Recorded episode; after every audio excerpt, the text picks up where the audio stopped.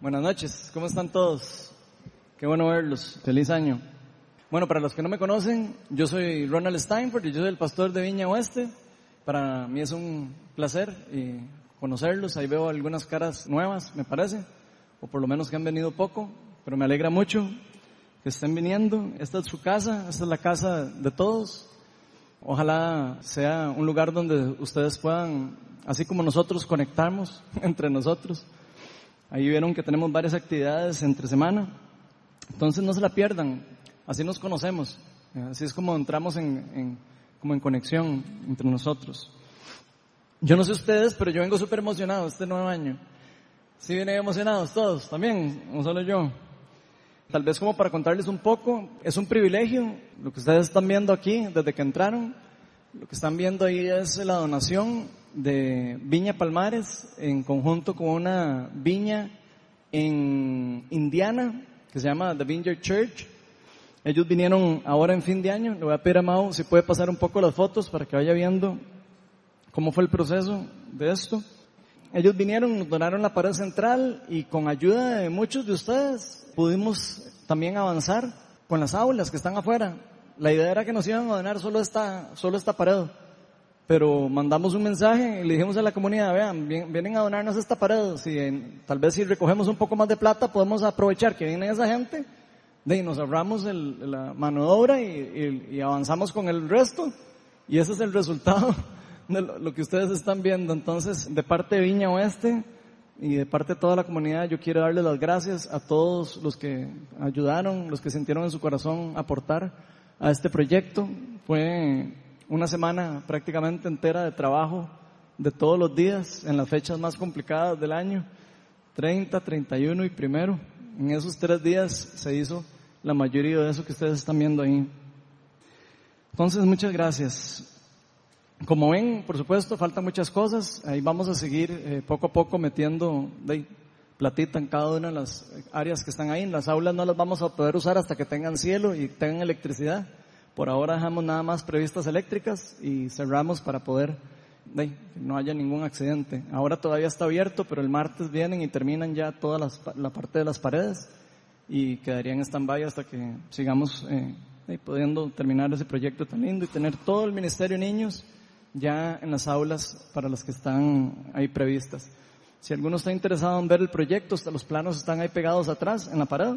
Entonces ahí pueden ver más o menos lo que estamos haciendo. Y ahora sí lo pueden ver más, eh, como más fácil porque ya la mayoría está construido. Entonces, año nuevo, proyectos nuevos, nuevas metas. Así es como pensamos la mayoría de nosotros, yo creo, ¿cierto? Cada vez que termina un año y empezamos otro, de tenemos que recapitular o empezamos a recapitular nosotros y empezamos a pensar qué cosas hicimos bien, qué cosas hicimos mal, qué cosas no hicimos en el año, qué cosas dejamos de hacer. Y con base a esto empezamos a pensar y a planificar algunas de las cosas que nos gustaría empezar a hacer o, que nos gustaría empezar como a, hacer diferente en este nuevo año. Cosas que nos gustaría retomar. Tal vez alguno dejó un proyecto ahí votado y nuevo año dice este año voy a retomar ese proyecto. Entonces, por ejemplo, yo diría que algunos pensamos, este año no hice tanto ejercicio, no fui tanto al gimnasio, o no fui lo suficiente, o no fueron del todo como yo. Este año no pude cumplir con mi dieta, este año no pude terminar la universidad, tal vez a uno se quedó ahí la última una materia y se le quedó botada, y este año dicen, esta vez no se me pasa. O este año tal vez piensan que no retomaron el hobby, tal vez alguien ahí tiene un piano, una guitarra o un hobby en especial, una pinta o algo y lo había dejado tirado y tal vez este año tiene ganas de, de empezar a hacer. Tal vez otro inclusive siente que no ha sido un buen papá, un buen amigo, que no ha estudiado la palabra de Dios lo suficiente. Yo sé que todas esas cosas empiezan a pasar a la hora en nuestra mente cuando viene un año nuevo. No sé si solo es a mí el que me pasa, pero yo creo que es así. Y ahora que estamos en la primera semana de enero, yo creo que pensamos que es como el mejor momento, ¿verdad? Para reordenar las cosas, reordenar las metas, reordenar los sueños, reordenar todas las ideas y los propósitos personales que nosotros tenemos. Tal vez algunos de nosotros nos hemos preguntado, ¿qué puedo hacer para esforzarme más este año? ¿Cómo puedo ser un mejor esposo o una mejor esposa?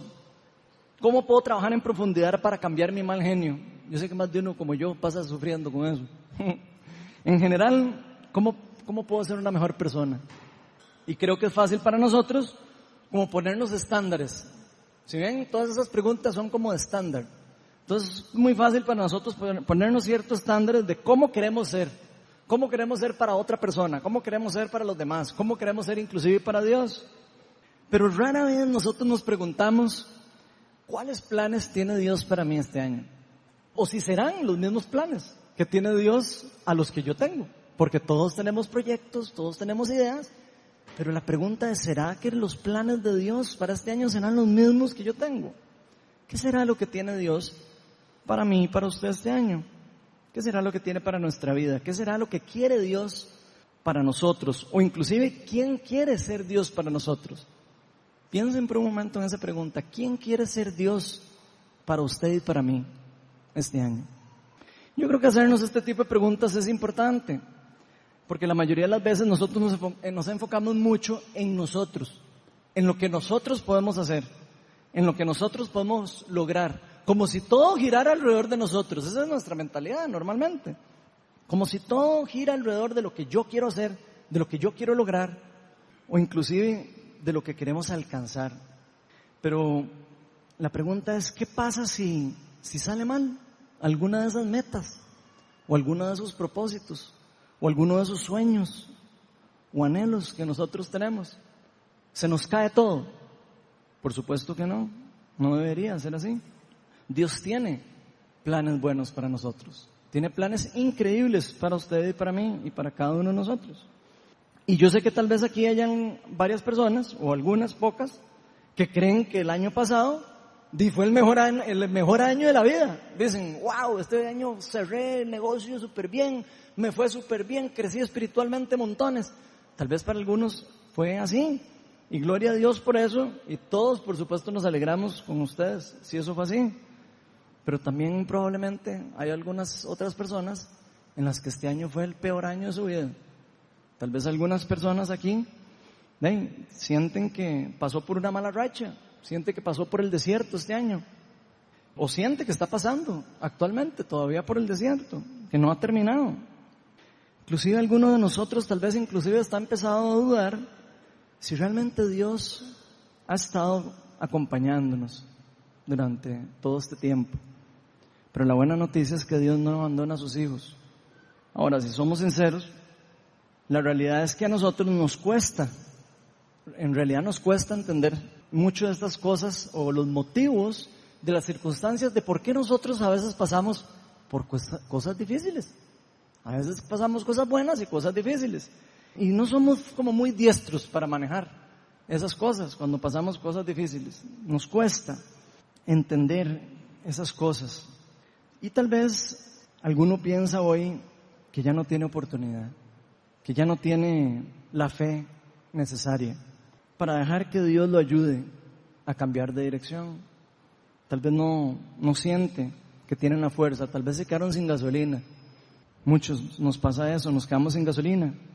Y esos pensamientos definitivamente no vienen de Dios, porque nuestro Dios es un Dios de oportunidades, es un Dios de amor, es un Dios de fe, es un Dios de poder.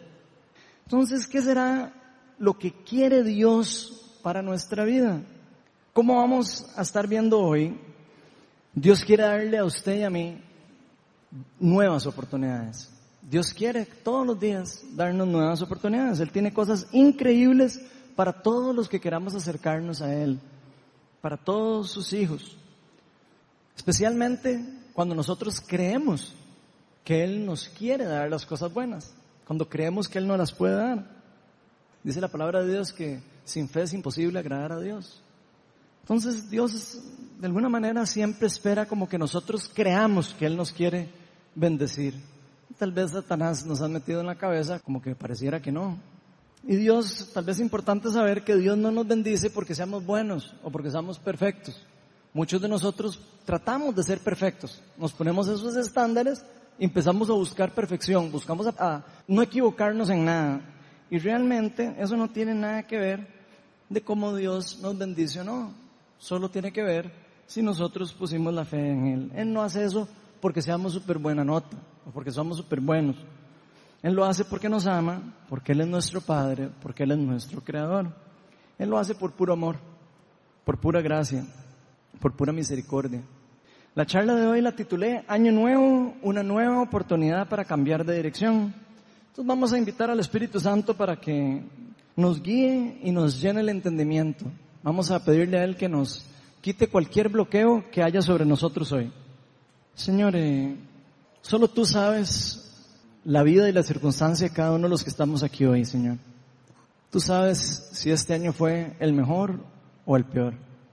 Lo que sí sé que tú sabes es que no importa cuál fue la circunstancia que pasamos cada uno de los que estamos aquí, tú tienes cosas increíbles para nosotros hoy, Señor. Y yo invito a tu Espíritu Santo para que nos revele el propósito, Señor. Revélanos el propósito que tú tienes para nuestra vida. Revélanos quién quieres ser tú para nosotros este año. No quién queremos ser nosotros para vos y para los demás. Todo esto te lo pedimos en el nombre de Jesús. Amén.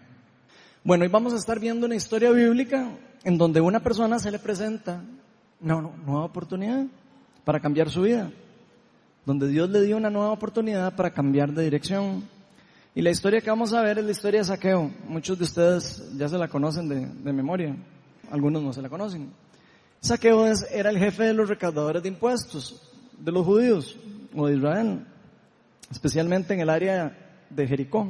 Y por supuesto Saqueo había llegado a ser rico. ¿Cómo había llegado a ser rico Saqueo? Obteniendo dinero de forma deshonrada. Ser recaudador de impuestos en ese tiempo, en la cultura judía, era el, el peor trabajo que uno podía tener. ¿Por qué era el peor trabajo que uno podía tener? Porque era demasiado mal visto. La gente, los judíos estaban gobernados por Roma.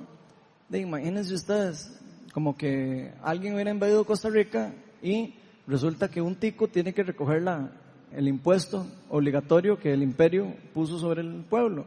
Entonces los, los recaudadores de impuestos eran mal vistos porque sabían que eran como traidores. Ellos decían que eran traidores de la patria. ¿Y por qué los veían como traidores? Porque ellos sabían que esas personas se dejaban dinero. Cada vez que recogían plata, alguna platita se echaban a la bolsa. Entonces por eso los recordadores de impuestos eran ricos. Y ese era el caso de saqueo. Ahora imagínense que saqueo no solo era recaudador de impuestos, era el jefe de los recaudadores de impuestos. Entonces probablemente les pedía ahí un poquito más de plata a, a todos los recaudadores de impuestos de todo el lugar. Entonces, Saqueo no era un simple recaudador, era el jefe. Como dirían algunos, Saqueo estaba en las grandes ligas de la corrupción, ya que era de los mandos, de los mandos altos. Como que le calzaba bien el nombre a este muchacho, Saqueo. bueno, para los que trajeron Biblia, vamos a estar en el Evangelio de Lucas, capítulo 19, y vamos a estar en el versículo del 1 al 10. Entonces, el que no trajo Biblia puede sacar el celular o verla ahí, o vamos a poder verlo en la pantalla. Dice así, Jesús llegó a Jericó y comenzó a cruzar la ciudad. Resulta que allí, allí había un hombre llamado Saqueo, jefe de recaudadores de impuestos, que era muy rico.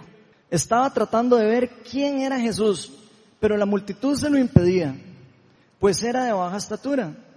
Por eso se adelantó corriendo y se subió a un árbol sicómoro para poder verlo, ya que Jesús iba a pasar por allí. Llegando al lugar, Jesús lo miró hacia arriba y le dijo, Saqueo, baja enseguida, tengo que quedarme hoy en tu casa. Así que se apresuró a bajar y muy contento recibió a Jesús en su, casa. Al ver esto, todos empezaron a murmurar, ha ido a hospedarse con un pecador. Nada más imagínense, ay, este tema de Jesús fue donde el pecador es el saqueo. Digo, muchos pensamos así. Pero Saqueo dijo resueltamente, mira Señor, ahora mismo voy a dar a los pobres la mitad de mis bienes. Y si en algo he defraudado a alguien, le devolveré cuatro veces la cantidad que sea. Nada más imagínense. Cuatro veces lo que se había robado.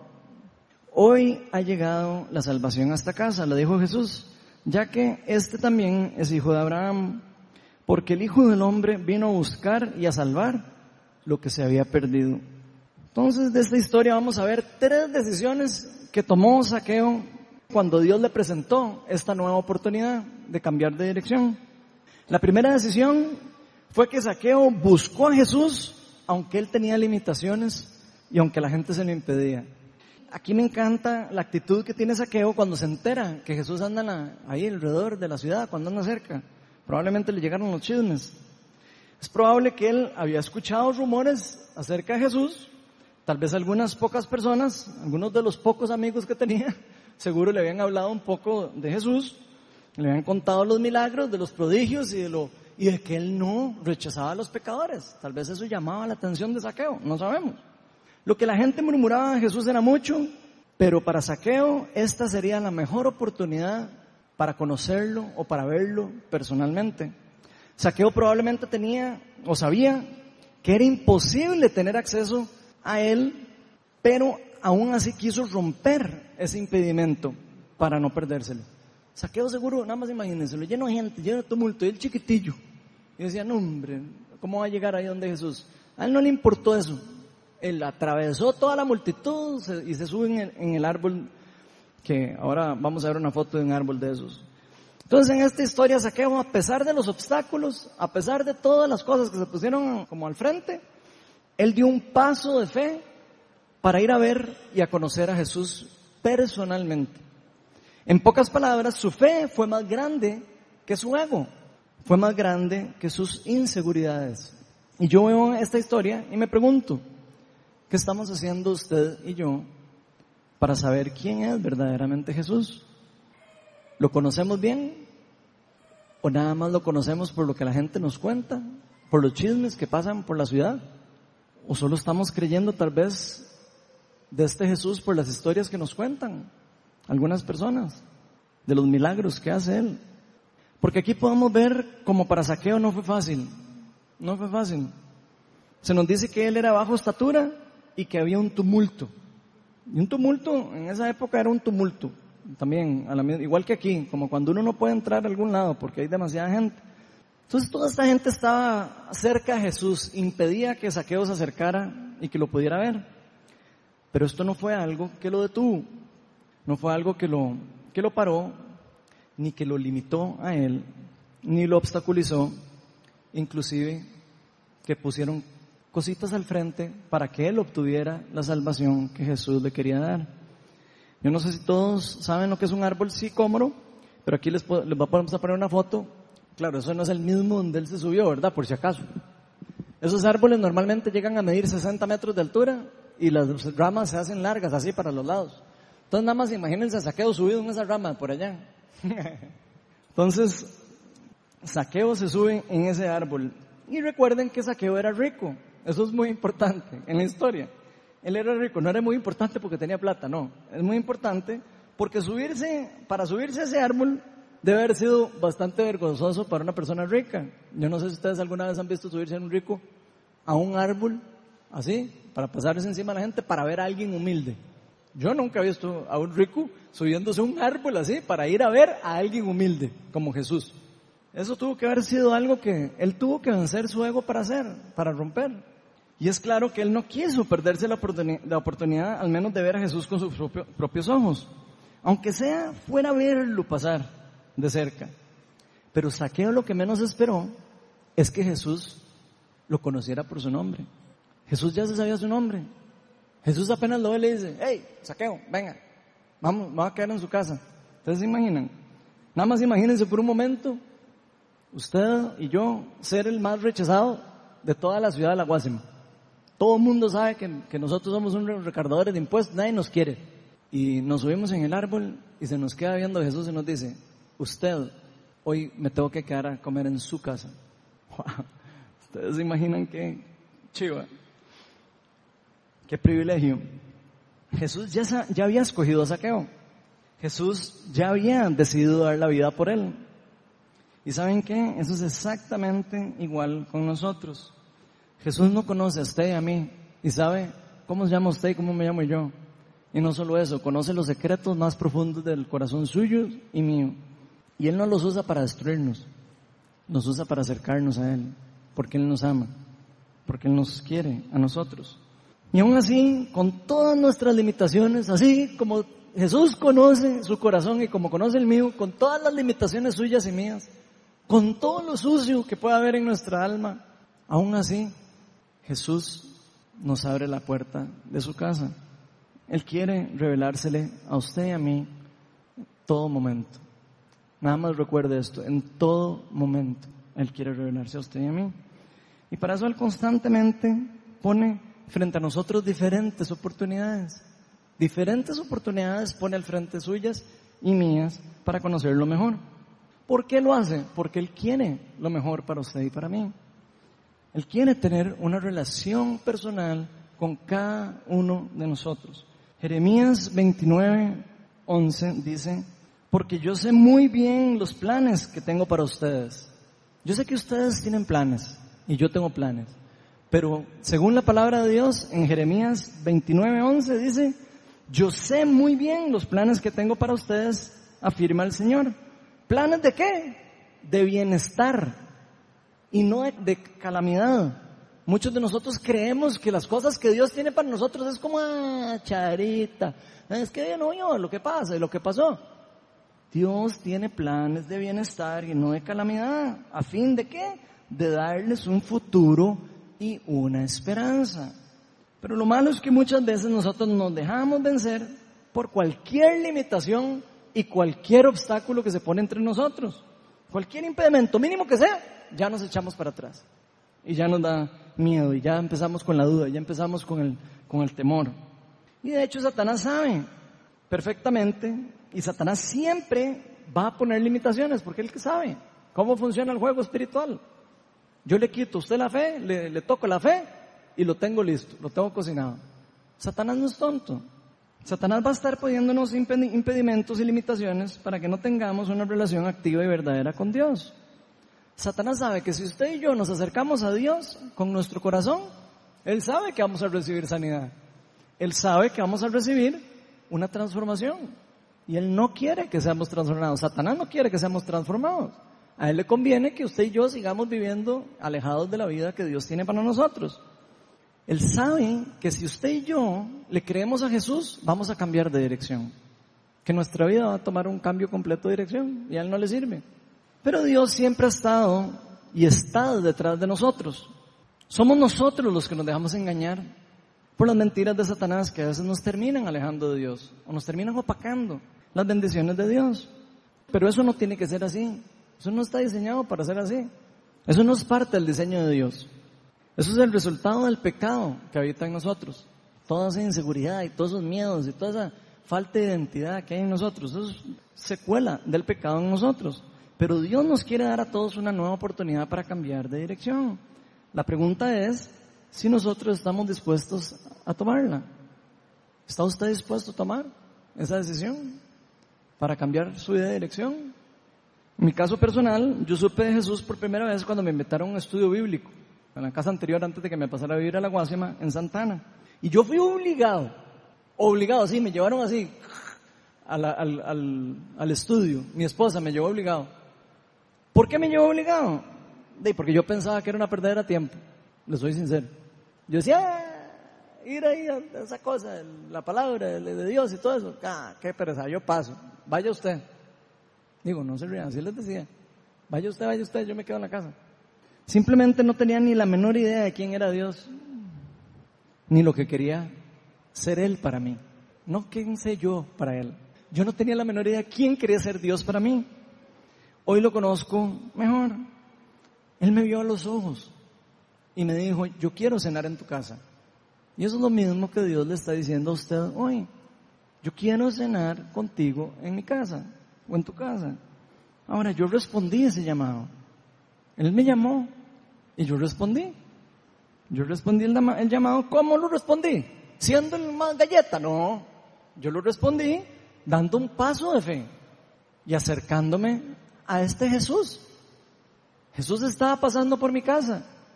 Y al principio me dio miedo ir a verlo, pero bueno, voy a, ir a, voy a ver cómo es eso. Me acerqué y Él enamoró mi corazón, tomó mi corazón. Y hoy Jesús para mí es mi vida, es mi verdad. Jesús es mi Señor y mi Salvador.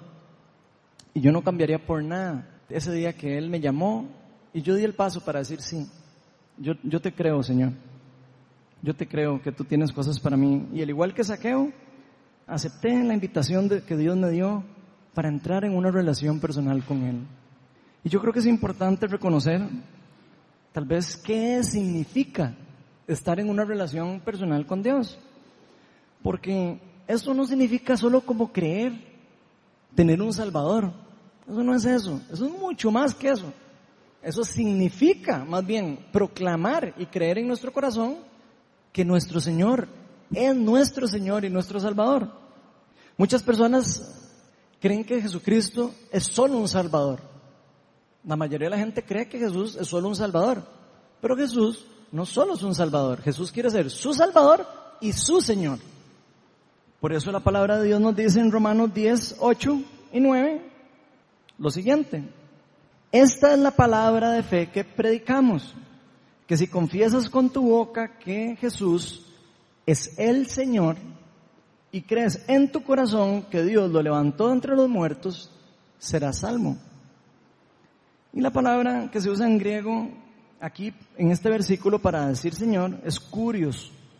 Y esa palabra significa Señor, Maestro. En inglés, Lord. Y es una palabra peculiar. Tal vez en español no, no, no se entiende porque suena como el Señor. Ahí hay el Señor. Y ese significado de esas palabras tiene mucho peso. Y yo creo que entender esto es importante porque tal vez para muchas personas puede ser muy sencillo decir que Jesús es su Salvador. Eso es relativamente fácil de decir, que Jesús es el Salvador. Pero no todos creen y dicen en su corazón que Jesús es su Señor o que Jesús es su maestro, o que Jesús es su rey. Y eso hace una gran diferencia. Fíjense que Romanos dice que si confiesas con tu boca que Jesús es el Señor, no dice el que confiesa con su boca que Jesús es el, el Salvador nada más.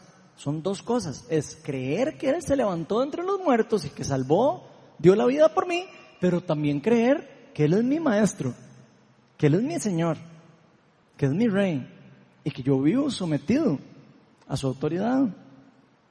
Entonces, solo pensemos por un momento qué creen que hacen las personas cuando consideran a alguien como un maestro o su señor. ¿Qué hacen las personas cuando realmente creen en su corazón que otra persona es su maestro? Yo diría que lo respetan, lo escuchan, lo siguen, tratan de obedecerlo, tratan de imitarlo en fin, eso es lo que hace una persona cuando uno realmente cree que una persona es el maestro. Y yo he tenido otro tipo de maestros en la tierra. Personas a las que yo admiraba y seguía. En un montón de cosas. Pero la pregunta es, ¿Jesús realmente está siendo nuestro Señor, nuestro Maestro en nuestra vida? Porque si hay personas que siguen a otros como si fueran sus maestros. Uno puede ver un montón de personas siguiendo un montón de personas como si fueran maestros o sus ídolos. Lo siguen en Facebook, lo siguen en Twitter, saben todo lo que hacen, saben todo lo que les gustan, saben los hobbies de las personas. Inclusive algunos hasta lo imitan, se compran camisas y todo de, personas. ¿Cuántos imitan a Jesús? No siguen ni obedecen a Jesús, siguen otros ídolos. Dejan de lado lo más importante. Vean lo que dice Juan 14, 21.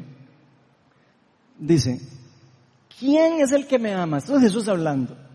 El que hace suyos mis mandamientos y qué? Y los obedece.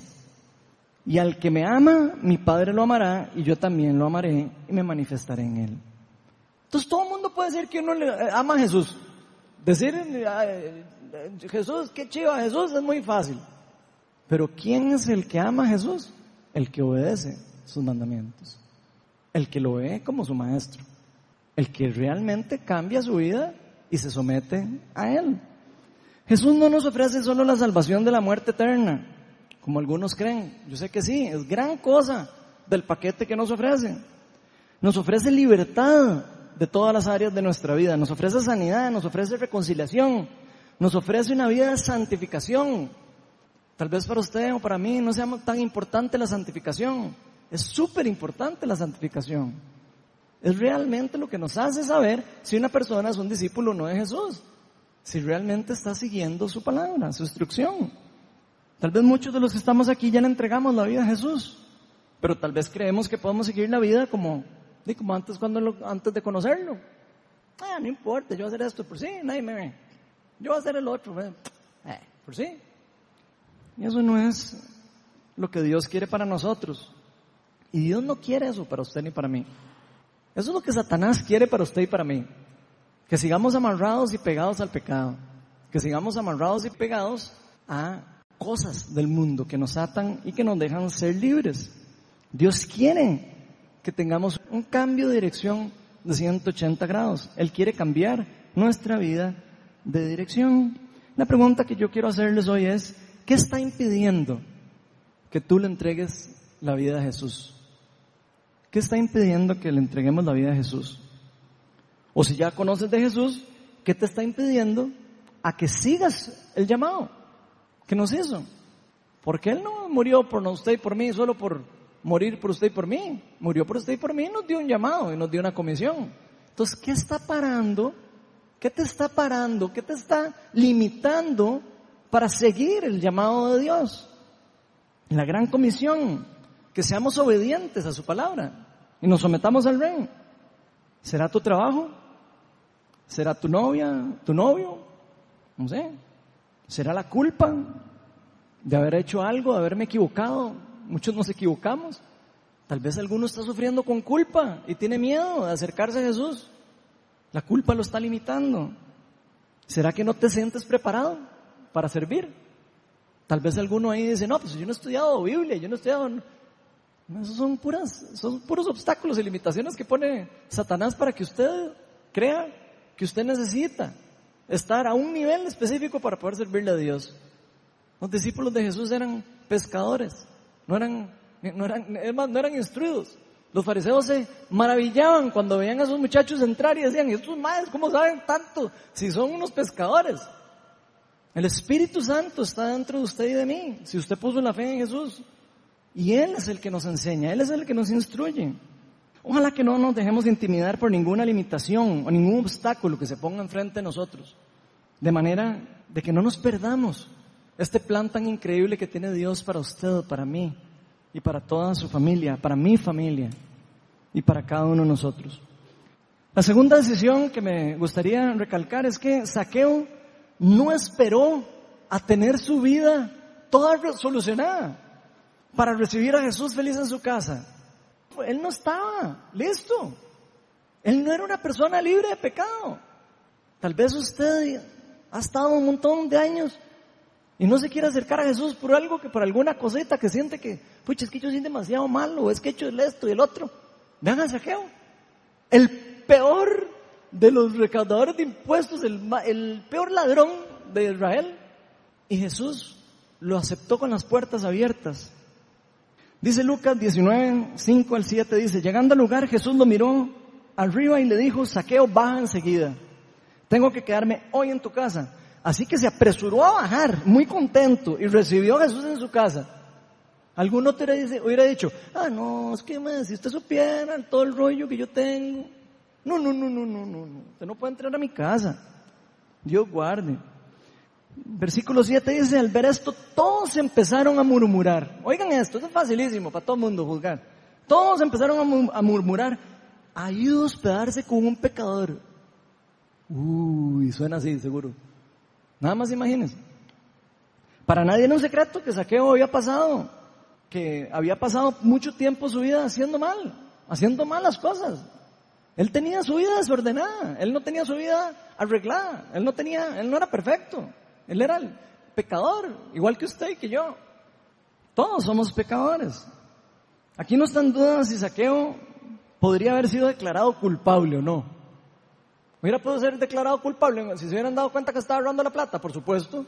Lo hubieran metido a la cárcel. No, eso no está en duda. Pero su condición no fue un impedimento para que él dijera, yo me bajo rápido y me subo al árbol y me bajo y voy donde él. Yo quiero conocer a ese Jesús. Yo quiero tener eso que Él tiene. Yo quiero tener salvación. Yo quiero estar cerca de Él. Es probable que, que Él era muy solo, que era muy rechazado, odiado por todos, como ya hablamos. Se sentía muy sucio, mal portado. Un pecador, como le decían ahí. Hubiera ido a hospedarse donde un pecador. como le gritaban las personas. Que sin querer saber, sin saberlo, ¿verdad? Estas personas que estaban juzgándolo a él y diciéndole así, eran exactamente igual, estaban en la misma condición que él. La misma condición que saqueo. La misma condición de pecador. Romanos 3.11, eh, 3.10, perdón. Así está escrito, no hay ni uno solo justo. No hay ni un solo justo. Ni siquiera uno. Digo, para que sepamos, no existe una persona justa, si no es por el sacrificio que Jesucristo hace por usted y por mí. Pero por nuestra propia cuenta ninguno valemos una peseta espiritualmente, si no hemos recibido del regalo que Dios tiene para nosotros. La única diferencia entre los que estaban juzgando a Saqueo y Saqueo fue que Saqueo fue suficientemente humilde para aceptar sus errores. Y fue suficientemente humilde para dejar su ego matar todas las limitaciones y decir yo quiero acercarme a donde Jesús. Así como soy. Yo quiero acercarme a Jesús. Ya estoy cansado de vivir mi vida así. Esa es la única diferencia. Él aceptó que necesitaba de Dios. Los otros no. Los otros no aceptaban que necesitaban nada de Dios. Se creían que estaban justos, que no necesitaban absolutamente nada de Jesús y por eso lo rechazaban. Y estoy hablando de los fariseos, los más religiosos, los que más sabían de la ley. Y Jesús les decía, ustedes no son más que sepulcros blanqueados. Ustedes no son hijos de Dios, son hijos del diablo, les decía. Ustedes se imaginan. Y ellos ahí andaban criticando a todo el mundo. Él sabía que si se tratara él, de saqueo estoy hablando, si él sabía que si se tratara solo de sus propias fuerzas, él merecía ser juzgado. Y se lo digo, si usted cree que solo por sus propias fuerzas usted puede estar bien, de una vez le digo no, no va a poder, porque la palabra de Dios nos dice que no es posible. No es posible. Pero entonces Jesús lo vio directo a sus ojos y le dijo, saqueo, baja enseguida, tengo que quedarme en tu casa hoy. Y sabían que Jesús nos hace a todos esta invitación constantemente. Yo quiero cenar en tu casa hoy. Ronald, Ronnie, Julie, Glory, Otto, Dwight. Yo quiero cenar contigo hoy. Y no solo un día. Nosotros creemos que Jesús quiere cenar con nosotros un día y ya. Jesús quiere vivir con nosotros.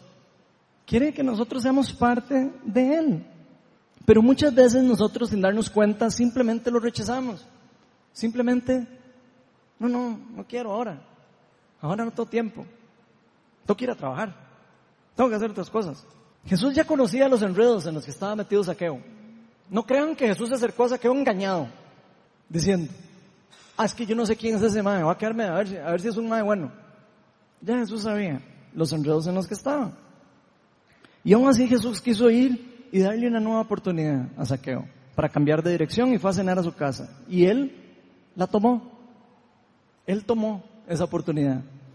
El otro día que salimos a orar a las calles aquí en Aguasima, ahora que estábamos haciendo la pared con los muchachos de Estados Unidos y con los de Palmares, salimos a orar a la calle y había un muchacho que vendía lotería. Y yo llegué y le dije al muchacho, Mira, señor, andamos orando por personas que están enfermas. ¿Usted me permitiría que ore por usted? Y me dice, ¿sabe qué? es que yo no creo en, eso. Yo no creo en Dios. Y yo, no, ¿usted no, no cree en Jesús? Me hace, no, hombre, yo no creo en nada de esas cosas. Le digo yo, bueno, no importa. Digo, pues no me ven con cara mal. Y le digo, no importa, yo sí creo en Él.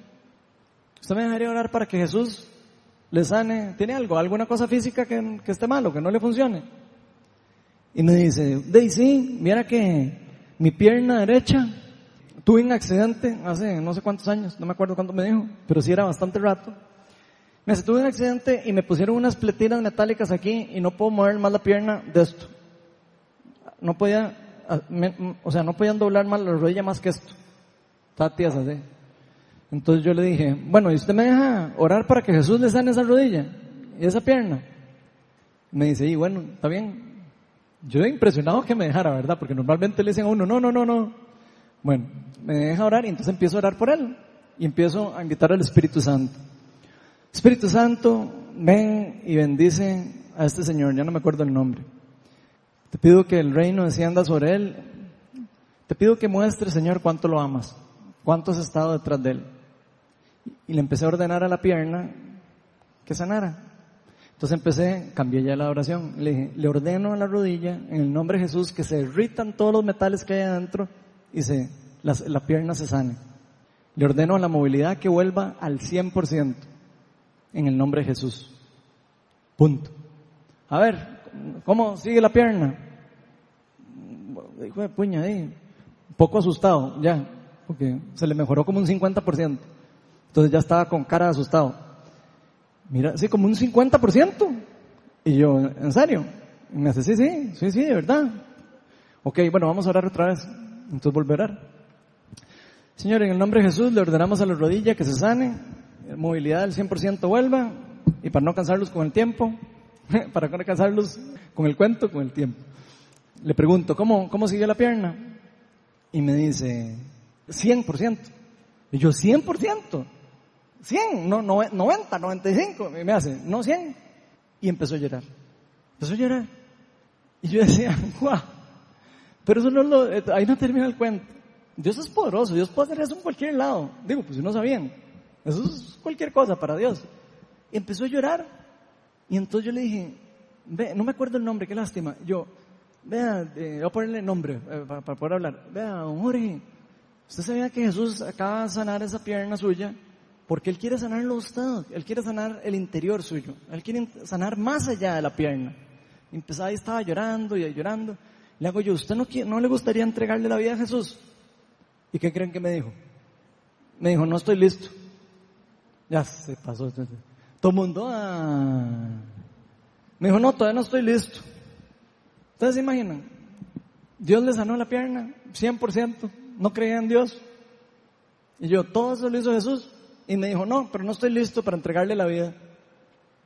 Obstáculos que se ponen entre las personas para que reciban salvación.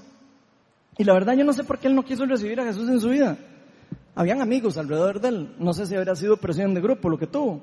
Pero lo que sí sé es que algo en lo interior de él no estaba listo para dar ese paso de fe, para hacer ese cambio de dirección en su vida. De hecho, no todos los que Dios sana de esa manera, porque yo he visto muchas sanidades de ese tipo, no todos los que Dios sana o que Dios los toca de esa manera, los reciben como su Salvador y como su Señor. No todos, lastimosamente. Hay algunos que, que simplemente no, ni no quieren. O algo se interpone entre ellos. Tan solo si supieran que la sanidad que Dios les está dando física es temporal y que la sanidad más importante es la espiritual. Si supieran eso, entendieran ese concepto, estoy seguro que se tirarían al piso para aceptar a Jesucristo como su Señor y como su Salvador. En fin, Dios no obliga a nadie a decirle sí. Dios no obliga a nadie. Dios es un caballero. Dios ofrece. Pero uno tiene que dar el paso. Uno es el que tiene que decir sí. Yo voy a dar mi paso de fe y yo creo en Jesús. Yo creo en esto que Él está haciendo. Entonces, de cierta manera, las personas tienen que estar como dispuestas a entregar su vida a Dios. Y no importa cuál sea tu problema hoy, Jesús quiere liberarte. Jesús quiere sanar. Cualquier que sea la cosa que te esté robando la paz en este momento. Por eso mismo Jesucristo dio la vida por nosotros en la cruz.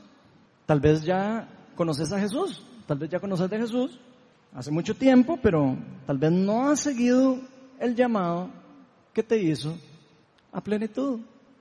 Porque estás esperando tener tu situación económica arreglada, porque estás esperando tener estudios bíblicos avanzados para poder, no sé, predicar el Evangelio.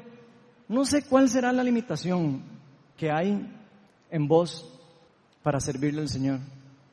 Pero no hay, no existe ninguna excusa.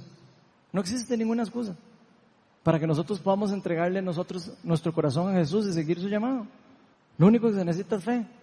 Lo único que se necesita es voluntad de querer hacerlo. Y para eso mismo Jesús dio la vida por nosotros. Tal vez es el ego, lo que te está bloqueando.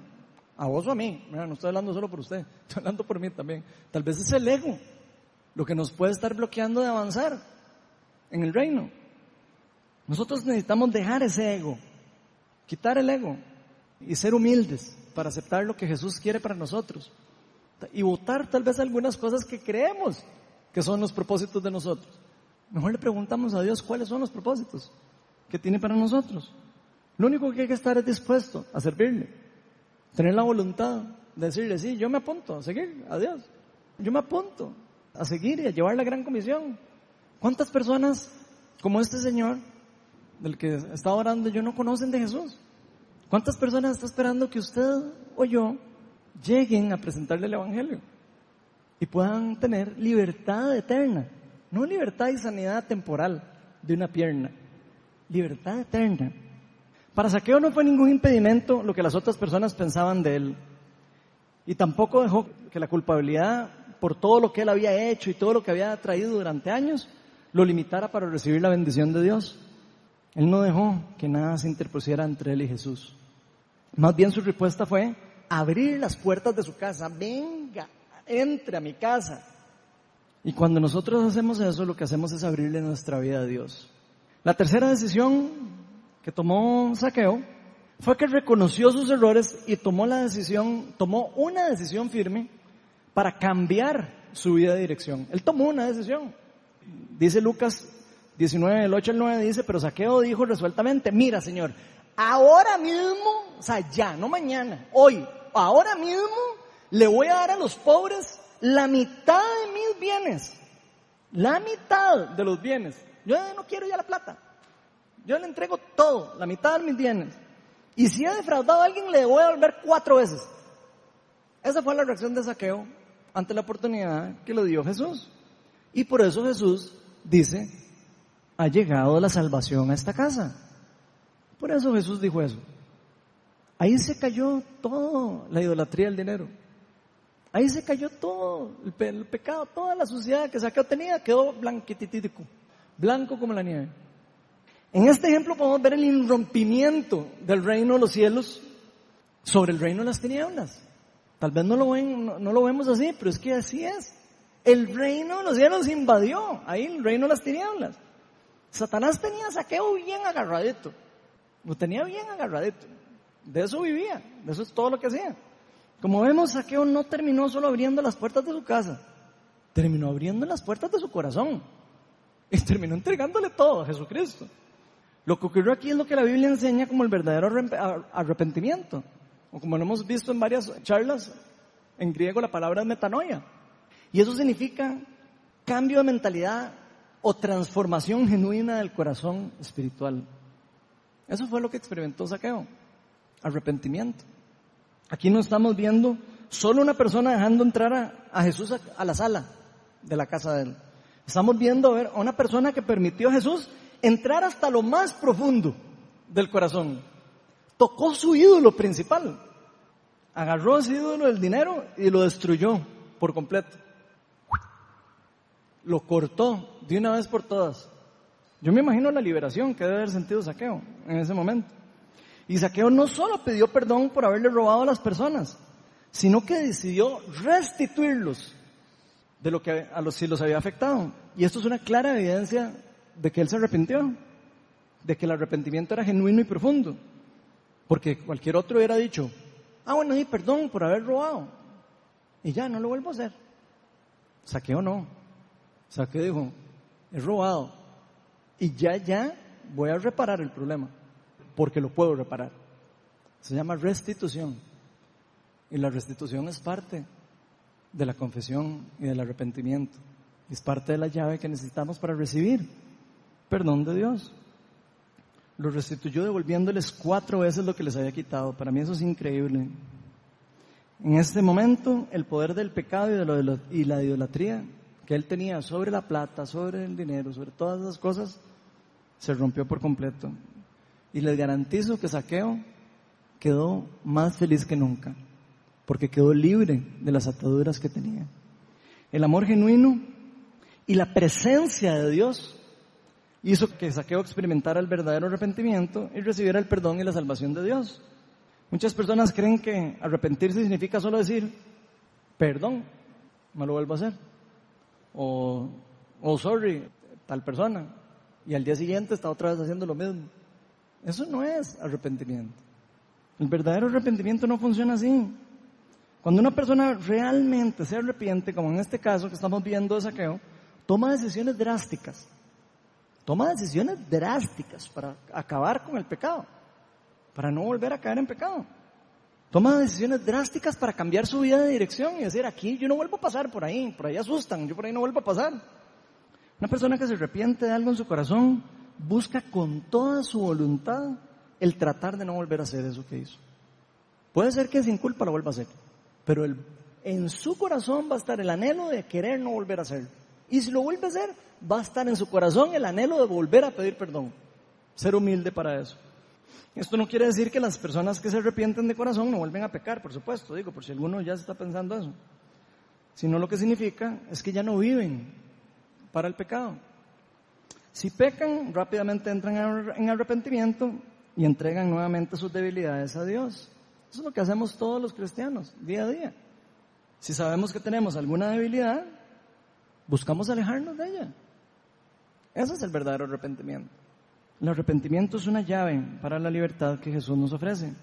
Jesús le dice a Saqueo en Lucas 19, 9, 9, dice, hoy ha llegado la salvación a tu casa. Y Dios, aquí quiero aclarar una cosa, Dios no vino al mundo a morir por los que creen que no necesitan médico, o los que creen que no necesitan ayuda, o los que creen que no necesitan de Dios. Por eso no, Jesús no vino por esas personas al mundo. Él vino al mundo para rescatar a los pecadores. Él vino al mundo para rescatar lo que se había perdido, como lo dice ahí. Veamos lo que nos dice Jesús, lo que le dice Jesús a los fariseos, que les encantaba echarse esos pleitos teológicos con Jesús. En Marcos 2, 16 y 17 dice, cuando los maestros de la ley que eran fariseos vieron con quién comía, está hablando Jesús, les preguntaron a sus discípulos, ¿y este qué? ¿Come con recaudadores y, de impuestos y con pecadores? Casi que diciéndoles, ¿y este es el maestro de ustedes? Esa es la actitud de como se lo están diciendo, porque se lo dijo a los discípulos. Al oírlos, Jesús les contestó, no son los sanos los que necesitan médicos, sino los enfermos. Y yo no he venido a llamar a justos, sino a pecadores. Entonces, si usted o yo, que espero que no, siente que no necesita de Dios, estamos fritos. Nosotros todos los días necesitamos de Dios. Todos los días, escuchen bien, todos los días de nuestra vida vamos a ocupar de nuestro Señor. ¿Nos vamos a equivocar? Sí, todos los días. Pero vamos a necesitar ser humildes para poder pedir perdón, para poder restituir, para poder perdonar. Entonces Jesús vino a rescatar a todos los que estábamos perdidos. No sé si en este momento estás luchando por entregarle algún problema a Dios o un pecado a Jesús. Yo creo que todos estamos luchando todos los días con esto. Pero ¿qué está impidiendo? ¿Qué te está impidiendo a vos para reconocer tus errores? ¿Qué es lo que está impidiendo para que vos reconozcas tus limitaciones o tus debilidades? ¿Qué es lo que está impidiendo para que tomes hoy una decisión de cambiar tu vida de dirección?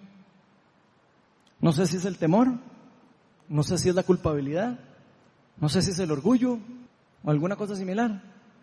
Si hay algo que sabemos es que Dios perdona y libera a todos los que están dispuestos de entregarles esas partes oscuras de su vida. Dios es especialista para agarrar algo oscuro y transformarlo en algo que brilla. Es especialista. Es especialista en olvidar los pecados y echarlos al mar. Dice la palabra de Dios que los echas a la profundidad del mar. No se acuerda los pecados una vez que uno los confiesa y uno se arrepiente de corazón.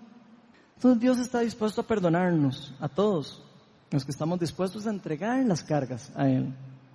Nosotros no estamos diseñados para cargar esas cargas. Si has estado cargando una carga pesada por algún pecado, por algo, no sé, algún error que cometiste y no sabes cómo manejarlo, el mejor lugar para llevarlos a donde Jesús él murió en la cruz por los pecados. Vean lo que dice Isaías 50, 5 y 6. Aquí habla, por supuesto, del Mesías, habla de Jesús, 700 y resto de años antes de que viniera Jesucristo. O sea, es una profecía. Dice, Él fue traspasado por nuestras rebeliones y molido por nuestras iniquidades. Sobre Él recayó el castigo. Así que si usted se está sintiendo que el castigo está sobre usted, sepa que no tiene que ser así. Porque el castigo cayó sobre quién? Sobre Él. El castigo que le tocaba a usted y a mí pagar. Sobre Él recayó el castigo, precio de nuestra paz. Escuchen, precio de nuestra paz. Y gracias a sus, heridas, gracias a lo que Él sufrió en la cruz, es que somos sanados. Fuimos sanados, dice.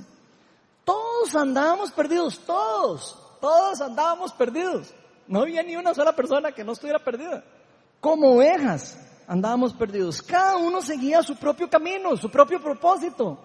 Cada uno seguía su propio sueño. Eso era la vida cuando no conocíamos de Dios. Seguíamos lo que nosotros en nuestra mente decíamos, eso es cuando tengo que ir. No pensábamos en preguntarle a Dios a dónde quiere Dios que yo vaya. Cada uno seguía su propio camino, pero el Señor hizo recaer sobre él la inequidad de todos nosotros. Jesús murió para eso. Jesús murió para llevar todas estas cosas por nosotros. Nosotros por nuestra propia cuenta no podemos cargar ni hacer nada bueno. Pero gracias a Dios que no estamos solos, porque si no estaremos listos a la foto. Gracias a Dios. Y Dios murió en la cruz por nosotros y derramó el Espíritu Santo para que habite en usted y en mí y nos reconforte y nos guíe y nos empuje y nos lleve hacia Jesús todos los días de la vida. Porque necesitamos ayuda constante de Dios. Esto no es algo que ocurre una sola vez. No es algo de que, ay, yo le entregué la vida a Dios y ya. No. Es una cosa del día a día. Es una cosa de profundidad de corazón, de transformación.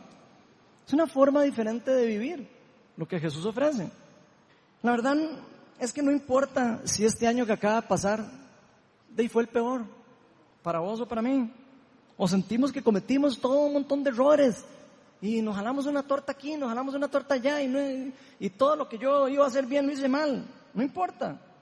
O no importa si estamos pasando por una consecuencia de algo que hicimos mal. A veces hay que pagar consecuencias de lo que hacemos. Si estás pasando por una consecuencia, hay que pedirle ayuda a Dios que nos dé fuerza para seguir. Él va a reconstruir nuestra vida. Él quiere que nos cambiemos nuestra vida de dirección. Lo que importa es que Dios nos ama demasiado y nos quiere hoy dar una nueva oportunidad para cambiar. Solo tenemos que creerle a Dios y aceptar que Él es el Señor de nuestra vida. Solo tenemos que abrirle a Jesús las puertas de nuestro corazón. No dejemos pasar esta gran oportunidad Hoy Jesús nos ofrece a todos una nueva oportunidad para cambiar de dirección. Vamos a ponernos todos de pie.